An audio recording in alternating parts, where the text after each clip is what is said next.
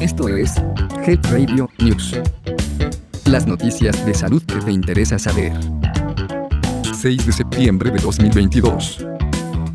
La voz de este podcast es generada por computadora.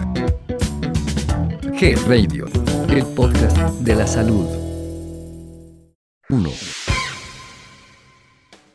Ubicado en la antigua sede de la Secretaría de Salud en Ciudad de México, la integración del nuevo Museo Nacional de la Salud, MUNASAL, avanza. Será un espacio interactivo y didáctico para promoción y educación para la salud y el bienestar.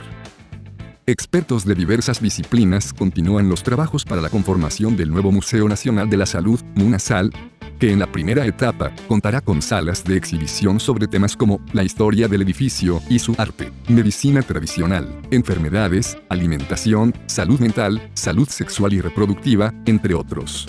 El Munasal estará ubicado en lo que hasta el 2021 fue la sede de la Secretaría de Salud en la calle Lieja número 7, Colonia Juárez, en la alcaldía Cuauhtémoc, Ciudad de México. Durante la reunión, encabezada por el director general de Calidad y Educación en Salud de la Secretaría de Salud, José Luis García Ceja, se informó que el Munasal será un espacio interactivo y didáctico, donde se conjugará el uso de nuevas tecnologías con contenidos atractivos, en formatos incluyentes y con perspectiva de género.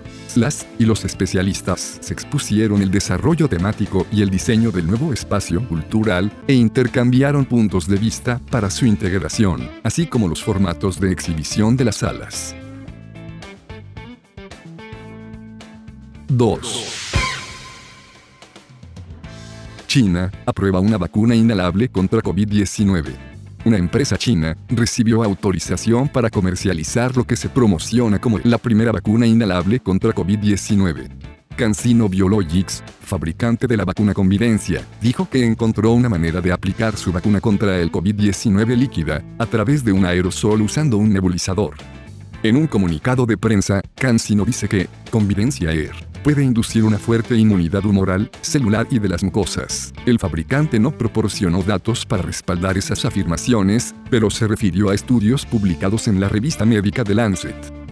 En un pequeño estudio, publicado en agosto, los investigadores de CanSino informaron que, en las personas que habían recibido dos dosis inyectadas de la vacuna CoronaVac y un refuerzo de la vacuna inhalada, aumentó los niveles de anticuerpos en comparación con una tercera dosis inyectada de CoronaVac, los fabricantes de medicamentos están compitiendo para fabricar vacunas de próxima generación que puedan mejorar la protección contra el COVID-19. Se están realizando ensayos clínicos para probar más de una docena de vacunas en aerosol para ver si pueden crear la llamada inmunidad de las mucosas. Esto aumenta ciertos anticuerpos en la nariz y la boca, específicamente con el objetivo de prevenir una infección en primer lugar. Existe la esperanza de que estas vacunas, que se administran en forma de gotas, aerosoles o tabletas en la boca y la nariz, también puedan evitar que la infección se propague de persona a persona, algo que las vacunas inyectadas no hacen muy bien. Es importante mencionar que ninguno de los productos de CanSino ha sido autorizado para su uso en Estados Unidos. 3 en la ciudad de Puebla, a fin de prevenir enfermedades entre la población menor a un año de edad. La Secretaría de Salud iniciará una jornada de vacunación del cuadro básico a partir del lunes 5 de septiembre, informó el titular de la dependencia, José Antonio Martínez García. El funcionario explicó que esta campaña estará dividida en dos etapas. La primera, intensiva del lunes 5 al 30 de septiembre, y la segunda, de seguimiento, para completar esquemas, del 1 de octubre al 25 de noviembre del 2022. Precisó que la vacuna de hexavalente previene seis enfermedades como difteria, tétanos, tosferina, poliomielitis, aemopilus, influenza tipo B y hepatitis B. Destacó que, quienes lleven a sus hijos a vacunar deben presentar cartilla nacional de salud del menor, así como una identificación oficial de la madre, padre o tutor. Agregó que la vacuna hexavalente está indicada para niñas y niños menores de un año, bajo el esquema de aplicación de cuatro dosis. La primera dosis, a los dos meses de edad, la segunda dosis, a los cuatro meses, la tercera, a los seis meses, y el refuerzo, a los 18 meses de vida.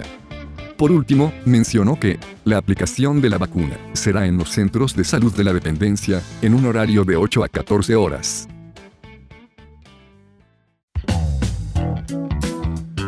Esto fue Health Radio News. Mantente actualizado de las noticias más relevantes en salud. Escúchalas todos los martes en punto del mediodía. Hasta pronto. Health Radio. El podcast de la salud.